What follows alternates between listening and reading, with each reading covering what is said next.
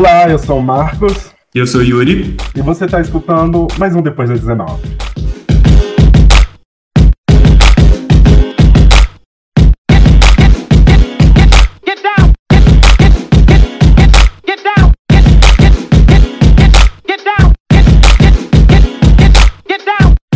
Bom, estamos aqui com mais um programa depois de 19 para falar sobre cinema negro de horror. Estamos aqui com um convidado especialíssimo, Yuri. Yuri, se apresenta pra gente, por favor.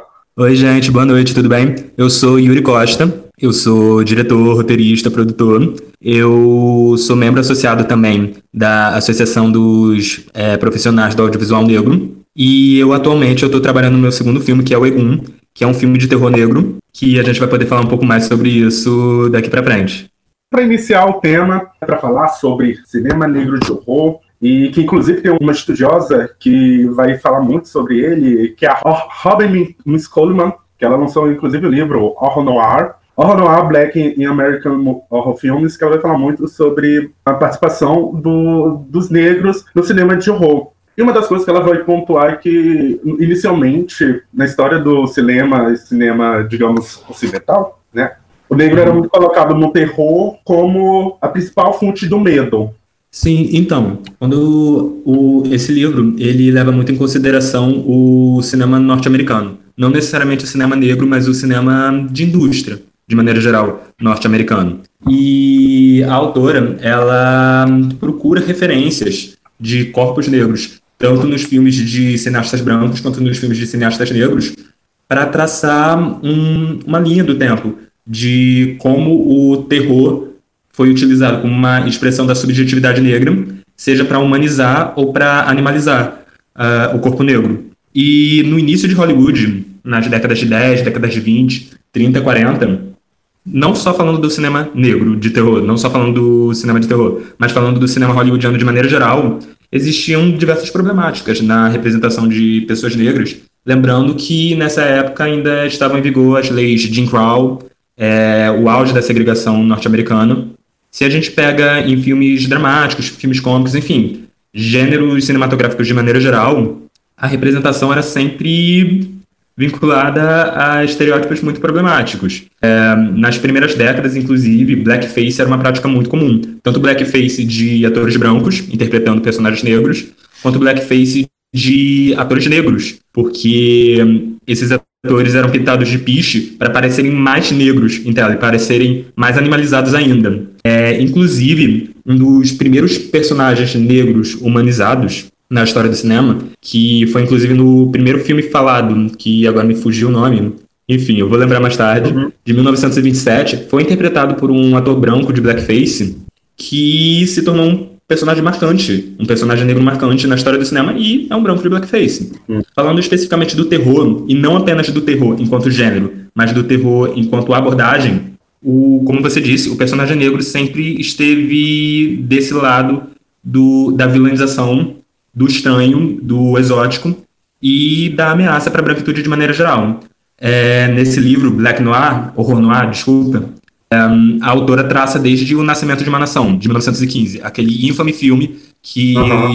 é acreditado como uma das origens da segunda onda da KKK.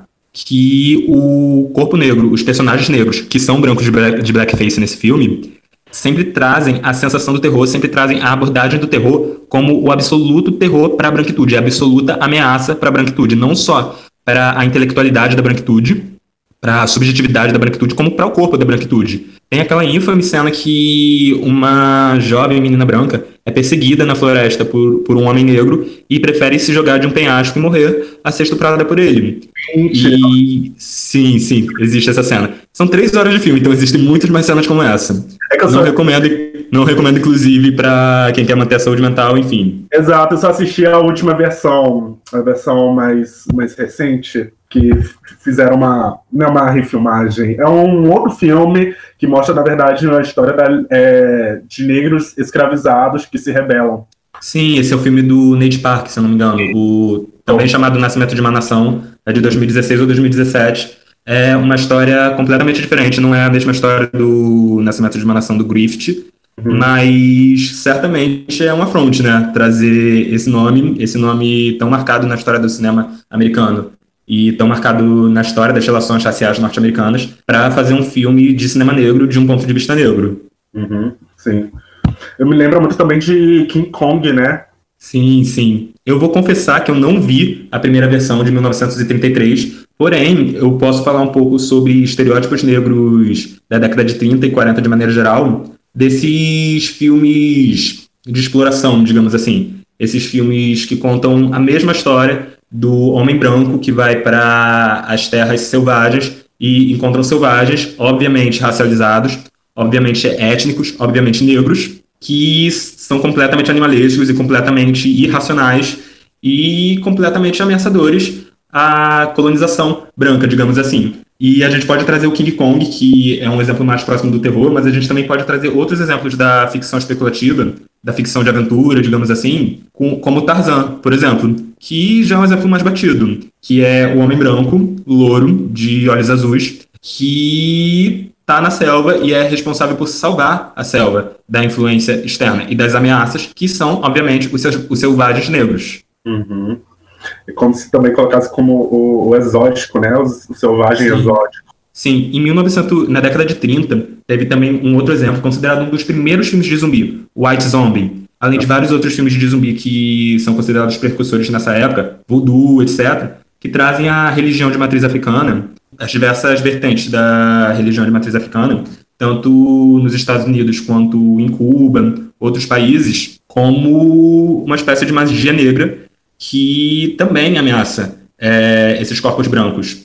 Os zumbis aqui são resultados de necromancia, necromancia vindo de magia de origem africana, novamente de uma perspectiva extremamente cristã de vilanizar outras, outros, outras religiões. Saindo até do, dessa linha temporal que a gente está fazendo aqui, são segundo, eu lembro do primeiro Chuck, do Brinquedo Assassino, e se eu não me engano, o Chuck, na verdade, é um, é um haitiano que coloca o corpo dele no, no brinquedo, se eu não me engano, através da magia do voodoo.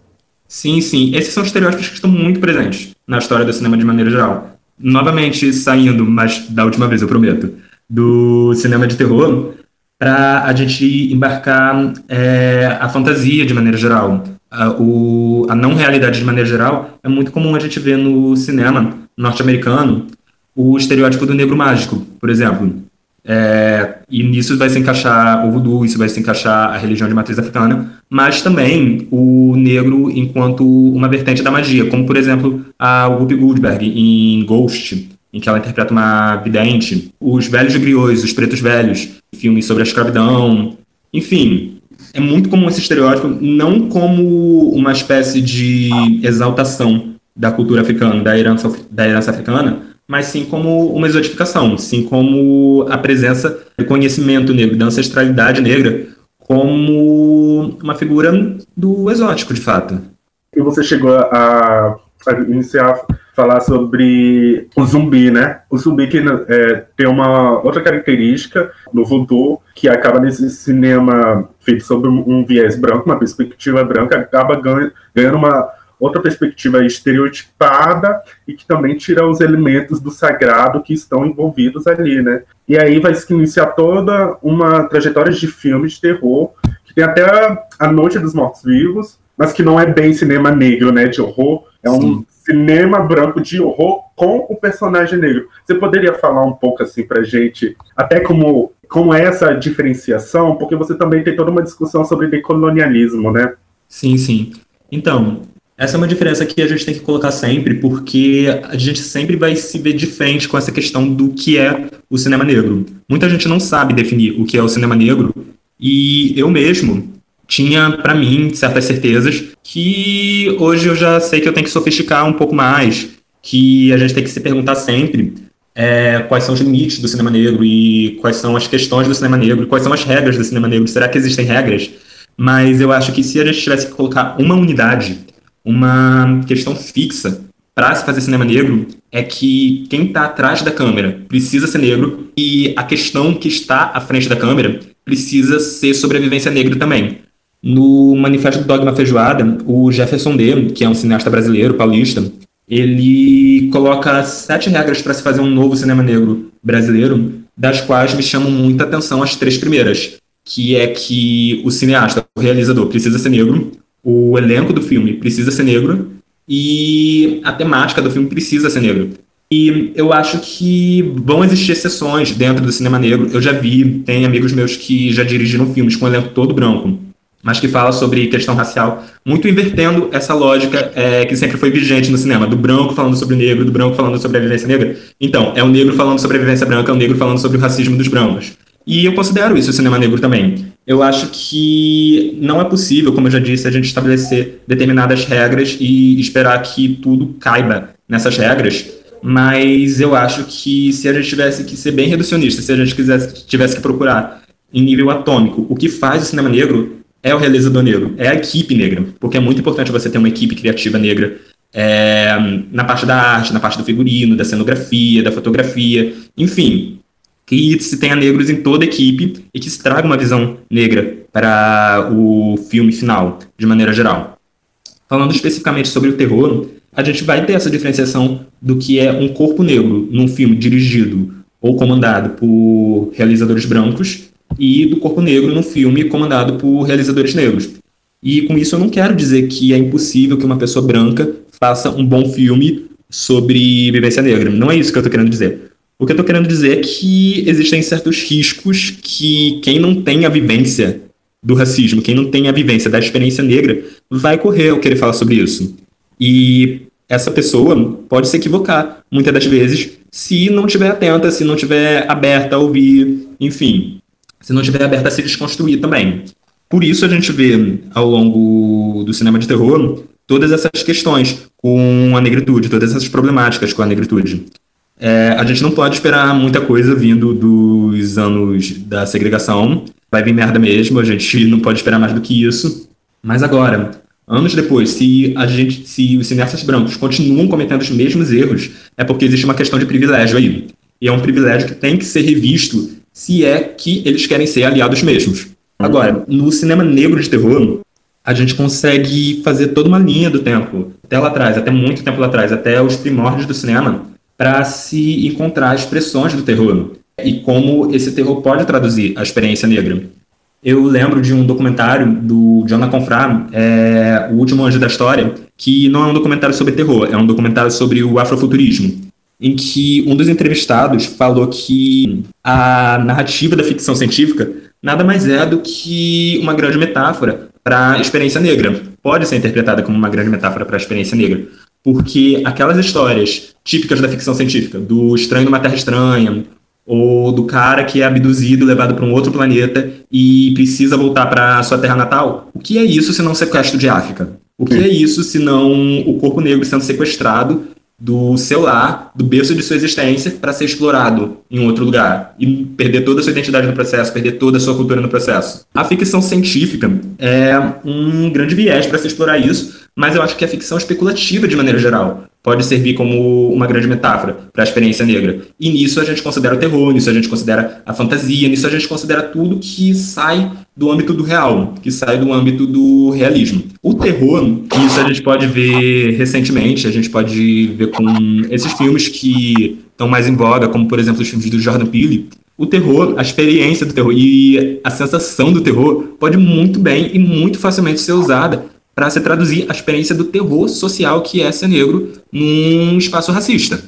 Hum. Isso é muito óbvio, isso é uma coisa que cineastas têm explorado desde muito cedo. Se a gente pega, por exemplo, na década de 70, em que a gente tem a Black Exploitation, a gente tem filmes de terror que não necessariamente falam sobre racismo, mas que trazem questões raciais para a parte do terror.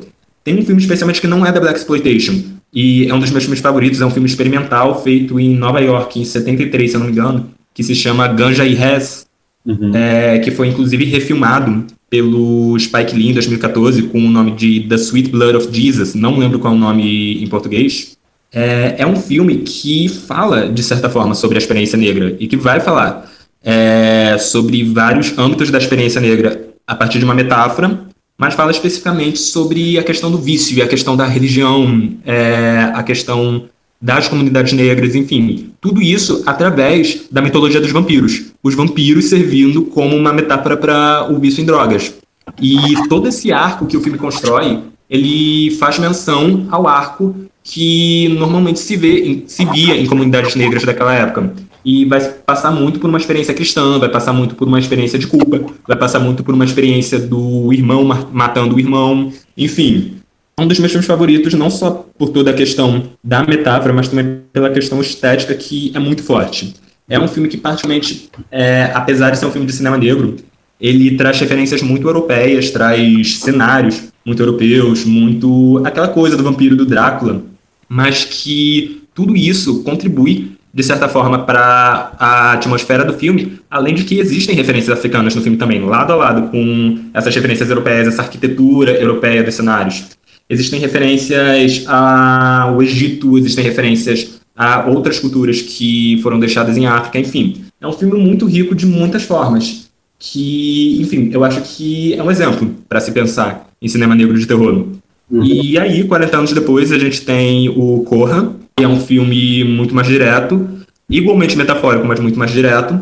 Um filme que lembra muito contos clássicos de terror e contos clássicos de ficção científica, e nesse meio tempo, a gente consegue encontrar vários outros filmes de terror, como, por exemplo, Welcome to the, Ter Welcome to the Terror Dome, que é um filme britânico que fala sobre uma distopia negra, que também pode ser encaixado como afrofuturismo. E se a gente voltar ainda mais no tempo, a gente consegue encontrar lá na década de 20, 30, 40, é, no meio da época dos chamados filmes raciais, filmes étnicos, race films, que são filmes produzidos para comunidades negras, lembrando que nessa época os Estados Unidos eram segregados, então cinemas que estavam localizados em bairros brancos não podiam ser frequentados por negros, então começaram a ser construídos cinemas em bairros negros é, e veiculados filmes com um elenco completamente negro, não, nem sempre dirigidos por cineastas negros, isso é uma problemática à parte, porque obviamente Hollywood percebeu que ali havia possibilidade de lucro e começou a colocar os seus cineastas brancos para dirigirem filmes extremamente estereotipados com elencos negros para vender nesses bairros negros. Mesmo nessas nessa época, entre os anos 20 e 50 mais ou menos, mesmo entre os race filmes, existiam filmes de terror negro. Por exemplo, do Spencer Williams, que foi um grande cineasta, muito que produziu muito durante essa época, ele produziu filmes que não necessariamente falavam sobre racismo, mas que estavam ali ambientados entre comunidades negras, o que também é, pode ser usado para se pensar a experiência negra. Mesmo um filme que não se fale necessariamente sobre racismo, pode ser usado para se pensar a experiência negra e o terror da negritude, o terror do gueto, digamos assim, entre outras coisas.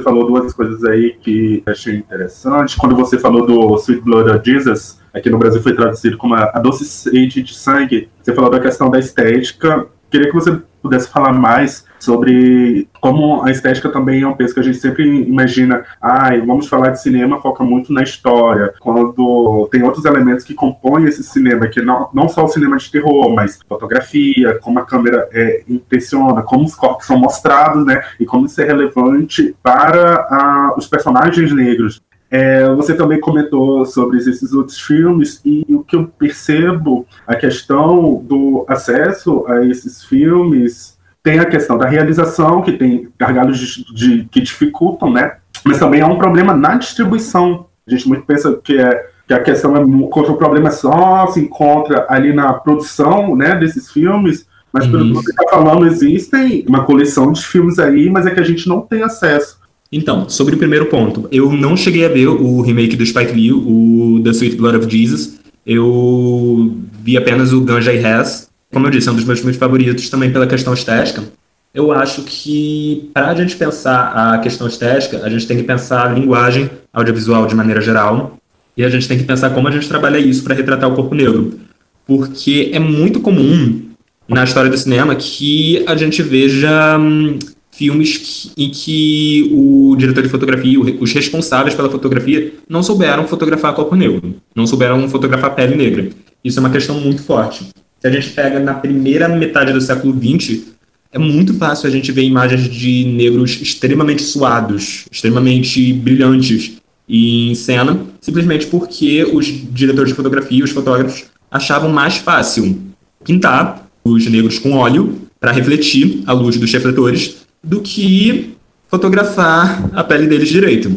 Por isso que eu acho muito importante que a gente tenha pessoas negras em várias etapas da equipe. Além de ser um, um prazer à parte trabalhar é, numa equipe de maioria negra ou completamente negra, de trabalhar com pessoas em que você confia, trabalhar com pessoas que dividem da mesma vivência com, que você e que estão tão empolgadas em fazer cinema negro quanto você, também é importante por uma questão de excelência, uma questão de trazer a experiência negra tal como ela é para a tela. Sobre a sua segunda pergunta, sim, a produção é muito difícil porque não só existe uma dificuldade de acesso, e é um acesso que vem de todos os lados.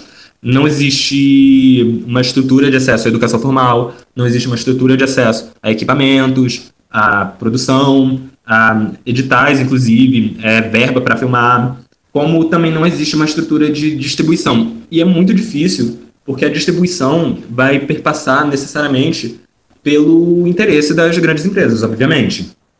Então, se uma grande empresa acha que o seu filme não vai vender, ela simplesmente não vai veicular o seu filme. E isso atinge muito os cineastas negros. É por isso que é tão difícil a gente encontrar cinema negro rodando onde precisa rodar, que é a periferia, que é o espaço onde moram, onde vivem mais negros. Agora, falando de um ponto de vista histórico, falando é, da preservação histórica desses filmes, é ainda mais difícil, porque esses filmes não são os filmes que entram no cânone oficial da história do cinema. Esses não são os filmes que vão ser estudados na faculdade de cinema. Esses são os filmes que vão ser deixados de lado e que, se depender, nem os professores conhecem. E eu já, eu já tive aula com muitos professores que não conhecia, que eu trazia para a sala de aula e que simplesmente eles conheciam ali comigo. É, enfim, é um trabalho realmente arqueológico da gente encontrar esses filmes e estudar esses filmes e tirar as nossas conclusões sobre esses filmes, que nem sempre vão ser bons, nem sempre vão ser excelentes. Tem muitos filmes ruins também nesse meio, mas que são feitos por cineastas negros. E tem tanto filme ruim feito por cineasta branco, que é tão lembrado, que é de tão fácil acesso. Enfim, a nossa história, que a gente já tem tanta dificuldade de contar, não está sendo preservada também. Isso é uma questão a ser debatida isso é uma questão que a gente, a nossa geração, que agora está conseguindo ter mais acesso, ainda longe de ser o suficiente, ainda longe de ser o ideal, mas que está tendo mais acesso, que está tendo mais possibilidades, que é uma herança que a gente vai precisar preservar. E que é um dos nossos deveres, ajudar a preservar essa herança, não só no cinema, mas em todas as formas de arte, em todas as formas em que a história se expressa, enfim. É o nosso dever manter as tradições e as produções dos que vieram antes da gente vivos. Com certeza. Até na questão de se tratando de Brasil, existe todo um trabalho que é necessário a legendagem né, desses filmes, que muitos deles, é, desse período do Black Exploitation, é, e até de antes e do mais atuais, é a falta de legendas, né? Sim, mas além é, dessa questão das legendas, que é muito forte, eu mesmo, que tenho uma facilidade maior com o inglês, eu vi muitos desses filmes sem legenda e ainda assim sofrendo, porque, pô, é um filme sem legenda, né? Não é uma coisa exatamente fácil. É, mas mesmo para além dessa questão dos filmes de fora, a gente tem que falar também dos filmes daqui de dentro, porque existe uma tradição bem forte de cinema negro no cinema nacional, feito por cineastas negros, que está sendo retomado apenas agora, e que está vindo à tona, que está ganhando os holofotes novamente somente agora. E foram essas pessoas, foram esses cineastas que permitiram que a gente chegasse até aqui e que a gente estivesse fazendo cinema agora. Por isso, é muito importante que a gente cite seus nomes, é muito importante que a gente fale de Zózima, é muito importante que a gente fale de Adélia, é muito importante que a gente fale de Antônio Pitanga, é muito importante que a gente fale de todas essas pessoas que abriram o caminho para nós e de todo mundo que ainda está abrindo o caminho para nós, para que a gente possa estar aqui, para que a gente possa filmar, para que a gente possa acessar os espaços, para que a gente possa realizar os sonhos dos nossos antepassados. Nós somos os sonhos mais ousados dos nossos antepassados. E é bom a gente honrar isso. E se não fosse por eles, a gente não estaria aqui, né? Sim.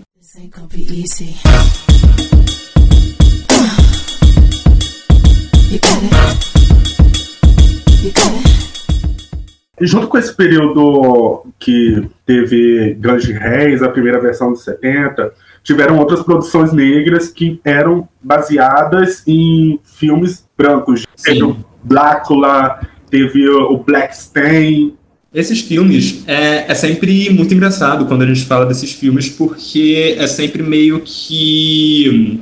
É meio que um prazer coletivo, né? Porque esses filmes são propostas muito infames, né? Tipo, fazer um filme sobre um Drácula negro, fazer um filme sobre um Frankenstein negro, adaptações de histórias historicamente brancas é, para a vivência negra. Mas, ao mesmo tempo, esses filmes também têm coisas muito interessantes para dizer. O Blácula, que foi o único que eu vi, é, é um filme que não necessariamente fala sobre racismo e que, inclusive, eu procurando referências sobre esse filme, eu vi críticos brancos criticando o filme justamente por não falar sobre racismo, como se eles tivessem alguma moral para isso, mas quem sou eu, né? Esse, esse filme. É, tivesse aquela obrigação de sempre colocar. Se a história do negro se limitasse ao racismo, né? Sim, sim. O Drácula, ele fala, ele basicamente ambienta o Drácula no gueto com todas aquelas, com todos os pontos da mitologia do Drácula. É um conde que vive afastado, nesse caso ele está em hibernação por anos, é, que se apaixona por uma sósia da sua esposa que foi morta anos atrás. Enfim, não é um filme que vai necessariamente militar muito, assim como a maioria dos filmes da Black Exploitation não militava, não trazia questões mais fortes sobre racismo estrutural nem nada disso, mas que além de ser um filme divertido, extremamente divertido, é um filme muito divertido de se ver, apesar de problemas, não é um filme especialmente bem feito, especialmente bem dirigido, especialmente roteirizado, mas é um filme divertido de se ver. Além de trazer essas questões, é um filme que se encaixa na tradição da Black Exploitation de maneira geral. E a Black Exploitation, com todos os seus pesares, que também vem muito fortes no Blackland, é, questões de misoginia, questões de homofobia, LGBTfobia de maneira geral e muito mais, com todos esses problemas, foi a primeira geração de cinema negro em que o negro se viu orgulhoso em tela. Isso foi muito importante. Mesmo que não tenha sido um cinema decolonial, mesmo que não tenha sido um cinema hum, que tenha avançado muitas das questões e muitas das discussões da época do Black Power, foi a primeira vez em que o negro se viu confiante em tela. Isso é muito importante. E é muito importante para nós também, enquanto geração, que a Black Exploitation tenha existido, mesmo com todas as suas falhas. Tanto falhas técnicas quanto falhas de abordagem, falhas sociais, enfim. É muito importante que ela tenha existido, porque sem a Black Exploitation a gente não teria Spike Lee, por exemplo. Uhum. Então, mesmo que a Black Exploitation tenha tido todos esses problemas, foi muito importante como um início, para que a gente pudesse estar aqui, onde a gente está agora, e para que os que vão vir na nossa frente, os que vão vir depois de nós, vão ainda mais longe. É uma história que se constrói a, com a ajuda de gerações, né? Não é nada que a gente está inventando agora, não é nada que a gente criou ontem. Nossos passos vêm de muito longe. Aí saindo para essa produção independente, com maior controle da Black Exploitation, a gente chega anos 90, aí volta é, em alguns momentos a presença de negro nesses filmes de terror, só que começa a haver uma discussão também é, o, o, negro e com, a forma como ele é colocado, que são aqueles filmes slash movie, né? Sim, como sim. Pânico, eu sei que vocês fizeram no verão passado, sobre a discussão sim. que o personagem negro é sempre aquele primeiro que morre. Sim. E também temos o exemplo do Candyman, que o, uhum. o negro é o colocado como o vilão, né, quando ele tem algum papel de destaque, porque todos Sim. esses outros filmes de slash movie, adolescente, ele é o tipo coadjuvante do coadjuvante. Sim, sim. Isso também se dá por uma questão histórica, e aí voltando para Black Exploitation, a Black Exploitation não foi necessariamente uma produção negra independente. Pode até ter começado assim, mas também, assim como os filmes étnicos da década de 20, também foi uma narrativa que foi sequestrada porque os, os estúdios de Hollywood também viram possibilidade de lucro nesses filmes e começaram a colocar seus próprios diretores brancos para dirigir eles também. E a partir do final da década de 70, houve um declínio, houve diversas questões. Existem muitas formas que a gente pode acreditar o fim da Black Exploitation. A gente pode acreditar é, pela presença desses diretores brancos que começaram a errar muito na mão é, produção desses filmes. A gente pode acreditar por uma campanha de militantes negros da época que viam na Black Exploitation a criação de novos estereótipos, a criação de estereótipos do gueto enquanto um, um lugar violento, dos negros enquanto pessoas violentas e hipersexualizadas, que tudo isso eles têm razão. Obviamente, essas são falhas muito fortes da Black Exploitation, E também a gente pode acreditar é, a falta de interesse do público de maneira geral ao fim da década de 70. E aí, na década de 80, a gente é atirado de volta para a falta de oportunidade para cineastas negros e para atores negros também. Pouquíssimos atores negros prosperaram ao longo dos anos 80.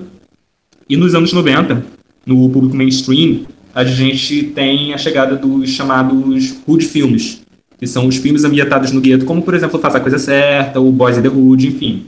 Esses filmes que são certamente muito influentes para a nossa geração. Spike Lee, John Singleton, enfim. E aí, no cinema de terror, a gente tem esses paralelos, né? De que o personagem negro nunca tem relevância, sempre é o primeiro a morrer, porque a gente também não pode esquecer quem é o público consumidor desse cinema de terror mainstream, que é um público branco, ou ao menos assim achava a indústria. Porque, a indú apesar de pessoas negras movimentarem a indústria audiovisual e representarem uma parte considerável dos lucros dessa indústria, essa indústria produz prioritariamente para um público branco. Então, se o negro é o primeiro a morrer, não importa muito, desde que os outros personagens brancos, os outros personagens padronizados e, portanto, humanizados, possam chegar vivos até o final. E, bem, ao longo da década de 80 e década de 90, realmente a gente não tem muita salvação, sabe? É realmente ladeira abaixo, mas também, novamente, pela falta de oportunidades para cineastas negros exporem suas visões no cinema hollywoodiano. É claro que no cinema independente a gente vai achar outros exemplos.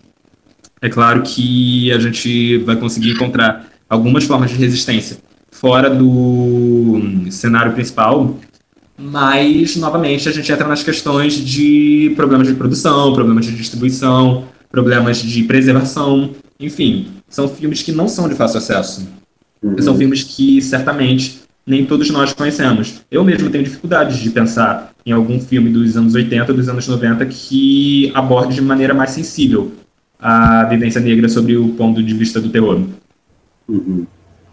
Aí que a gente chega nos tempos atuais, que se fala de uma nova onda de cinema negro, se sim ou não, é, mas que também é encabeçado por um diretor que, como você já até falou anteriormente, que vem conduzindo para trazer, é, para fazer cinema de terror, né? Jordan Peele com Get Out e agora com nós fazendo e é, já tem notícias de uma série de outros diretores também fazendo é, filme de terror, né? Sim. Então, é, eu acho que é importante da gente falar de que sim, isso que está acontecendo agora é uma nova onda de cinema negro, mas ao mesmo tempo é importante a gente tomar cuidado. Uhum. Porque ao longo da história, e mesmo aqui, ao, ao, longo dessa conversa eu já falei desses casos, a gente teve várias ondas de cinema negro no cinema norte-americano. A gente teve a Black Exploitation, a gente teve os hood films, a gente pode até considerar os filmes étnicos como uma onda de cinema negro, talvez. Mas todos esses filmes chegaram ao fim por questões mercadológicas. Ou seja, não houve uma inserção de fato de profissionais, de atores, de diretores e de narrativas negras no mercado. Houve um aproveitamento, é, considerando que esse mercado estava chegando num ponto em que não tinha mais histórias para contar e precisava desesperadamente renovar o seu catálogo e renovar o seu público.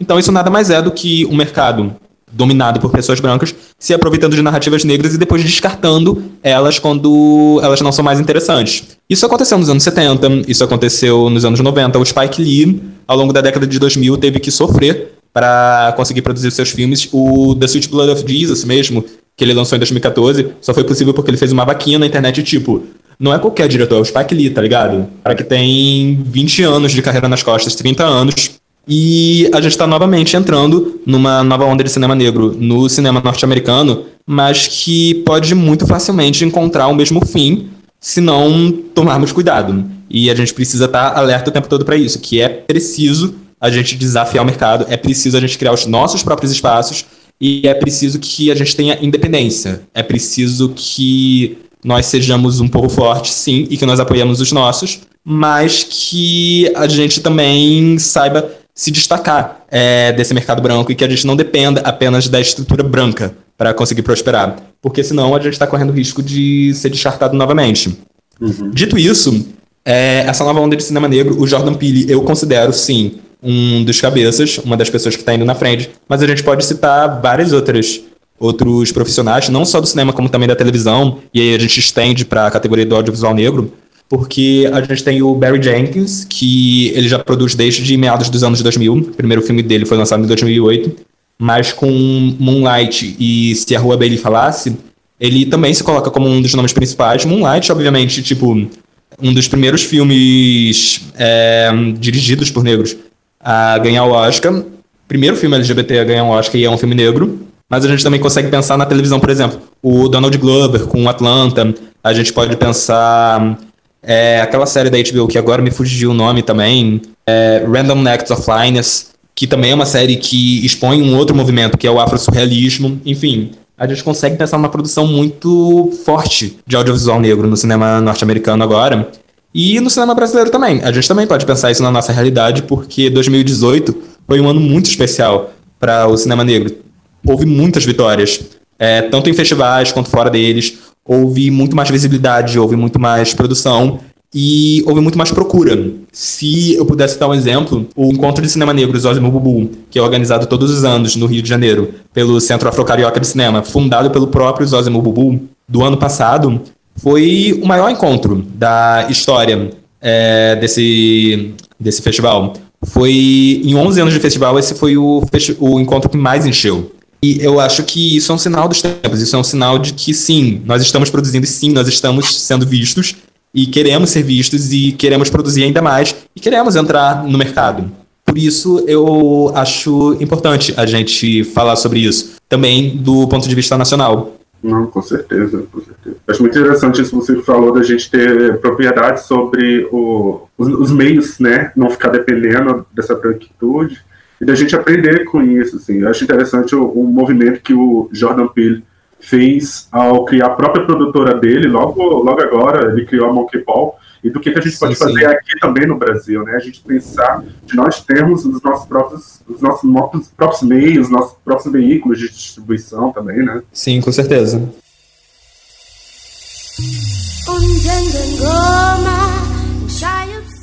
E Yuri, uma pergunta capciosa. Pós-terror existe?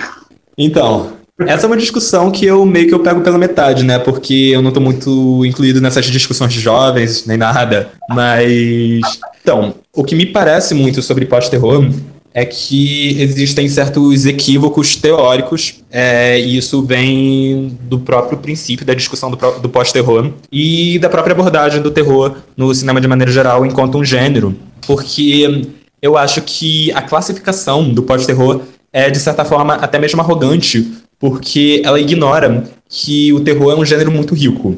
É um gênero que tem muitas expressões e que o terror não é uma coisa só fixa, não é apenas aquele filme que você vê no sábado à noite e que vai te dar um sustinho. Não, existem muitas formas de terror. Existem muitos subgêneros do terror, como por exemplo o terror psicológico, o terror sobrenatural, que é considerado o terror comum, né, a forma mais comum do terror o terror slasher, que é Pânico, é Massacre da Serra Elétrica, entre outros filmes. O body horror, terror corporal, que é um terror que mexe mais com questões do grotesco, com questões do corpo humano mesmo. Enfim, existem muitas vertentes do terror e a gente considerar como pós-terror tudo que não se encaixa no terror mainstream, eu acho que é de uma certa arrogância, porque isso parte da própria construção da palavra. Não tem como ser pós-terror se é uma coisa que está sendo feita desde os primórdios do terror. Desde lá atrás, em 1919, com o Dr. Caligari. Não tem como a gente ter uma discussão de pós-terror se isso que está sendo considerado pós-terror agora é simplesmente o desviante do terror que fazia sucesso comercial até então e que simplesmente recicla certos elementos de outras vertentes do terror. Por exemplo, alguns filmes que são considerados como pós-terror. Por exemplo, vários desses filmes que são considerados como pós-terror, é, A Bruxa, Hereditário, Corra, nada mais são do que uma mistura de vários elementos de diferentes subgêneros do terror. Em A Bruxa, a gente consegue ver questões do terror sobrenatural ali, mas também com o terror psicológico. A mesma coisa em Hereditário, que hum, quase o filme inteiro é um terror psicológico muito forte, e apenas nos 10 minutos finais que a gente tem acesso a alguma coisa do sobrenatural. Corra também. Em Corra a gente tem elementos de ficção científica, elementos de terror sobrenatural, elementos de body horror, e elementos do terror psicológico, obviamente, além do terror social, que é muito forte. Então, eu não acho a classificação do pós-terror correta. Porque se a gente quiser iniciar um debate sobre o que é pós-terror, sobre o que vem depois que as possibilidades do terror forem esgotadas, a gente tem que iniciar um debate sobre linguagem, a gente tem que iniciar um debate sobre abordagem, a gente tem que iniciar um debate sobre o que vai diferenciar essa nova forma de terror do terror que já foi feito. Porque o que está sendo considerado pós-terror agora nada mais é do que um terror que divide dos mesmos elementos que são construtores de vários outros filmes de terror, do terror enquanto gênero. Para a gente discutir o pós-terror, a gente tem que desconstruir esses elementos. A gente tem que desconstruir essas abordagens ao medo. A gente tem que desconstruir essas sensações e esses preceitos que constroem o terror e criar alguma coisa nova que possa vir a ser um novo terror, um pós-terror de fato, o que vem depois do terror. Profundo, aqui eu tô, aqui eu tô viajando do que, que pode ser isso, né? Sim, sim. Eu, inclusive, fico pensando em o que, pode vir a ser esse pós-terror. Não sei se a gente ainda vai estar aqui para ver o que vem depois do terror, mas a gente pode pensar, por exemplo, no cinema experimental, algumas abordagens, como por exemplo o Bigotten, que é um filme da década de 90, que é um filme profundamente experimental e que pensa no terror enquanto textura da imagem, enquanto fotografia e tudo mais. Esse, por exemplo, é um caminho. Não estou dizendo que isso é um pós-terror, mas estou dizendo que pode ser um caminho que pode ser explorado, que pode ser considerado, entre tantos outros exemplos de filmes que podem de fato serem pós-terror e não esses filmes que a gente está pensando como pós-terror agora. Fala pra gente mais sobre Egum. Sim, então, o Egum, ele é o meu TCC, além de ser o filme que eu estou produzindo esse ano, é o meu TCC e vai ser usado para eu me formar aqui na UFRJ. Ele é um filme que nasceu de vários atravessamentos, né? É, quando eu escrevi a primeira versão do roteiro, quando eu comecei a pensar no roteiro e escrevi a primeira versão, eu ainda estava comprometido com a produção do meu primeiro filme, que foi o Eleguá. A gente ainda estava gravando.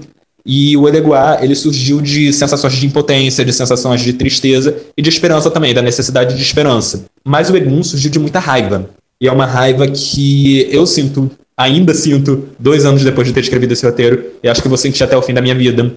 É a raiva, novamente, a impotência, todos os danos que o racismo e o genocídio da população negra causam sobre os corpos negros. Mas voltando para o ponto inicial do Egum, o Egum conta a história de um jornalista que volta para casa de sua família, depois de muitos anos afastado por conta do assassinato do irmão. Ele volta para casa de sua família para cuidar da mãe que está doente. Só que alguns acontecimentos estranhos fazem ele acreditar que a mãe não está de fato doente e sim sobre a influência de alguma coisa. E eu quis construir esse filme é, como uma metáfora, uma metáfora para a experiência negra é, e para a experiência da violência policial, para a experiência do racismo e tudo mais. E mais que isso, não falo porque não posso entregar spoilers, a surpresa faz parte do pacote. Mas eu também acho que esse filme vem num momento muito bom. E existe um motivo para ele, ele ser o meu TCC, um motivo cósmico, digamos assim, porque ele concentra todas essas reflexões que eu acumulei dentro da academia, mas também fora dela, é, nesses últimos cinco anos tanto lendo textos acadêmicos e tudo mais, procurando referências dentro da academia de cinema negro, como encontrando essas referências fora da academia, porque não foi dentro da academia que eu me encontrei enquanto cineasta negro, foi fora dela. Foi correndo atrás dos cinemas africanos, correndo atrás dos cinemas das diásporas. E toda essa experiência, todas essas leituras e todos esses filmes, eu trouxe todos eles para o Egum. Então eu acho que o Egum é meio que o ápice, meio que não só a conclusão do curso da faculdade, como também o desse processo intelectual que eu passei ao me descobrir enquanto um cineasta negro, ao me descobrir enquanto um artista negro. E por fim, é o grito no escuro que a gente, enquanto equipe majoritariamente negra, está dando. E também é o grito no escuro que nós, enquanto equipe, damos como um desabafo mesmo, como uma maneira de vomitar as nossas frustrações e as nossas dores e também de abrir um diálogo, porque cinema é isso, cinema é comunicação. E todo filme que a gente faz, a gente sempre pensa sobre essa perspectiva de se conectar com o público, de estar ali com o público junto, mesmo que a gente não esteja presente fisicamente, que a gente esteja ali, que a gente possa ser o abraço, ou que a gente possa ser a chamada, que a gente possa ser a sacudida, o puxão de orelha necessário para que nós, enquanto povo, vamos para frente.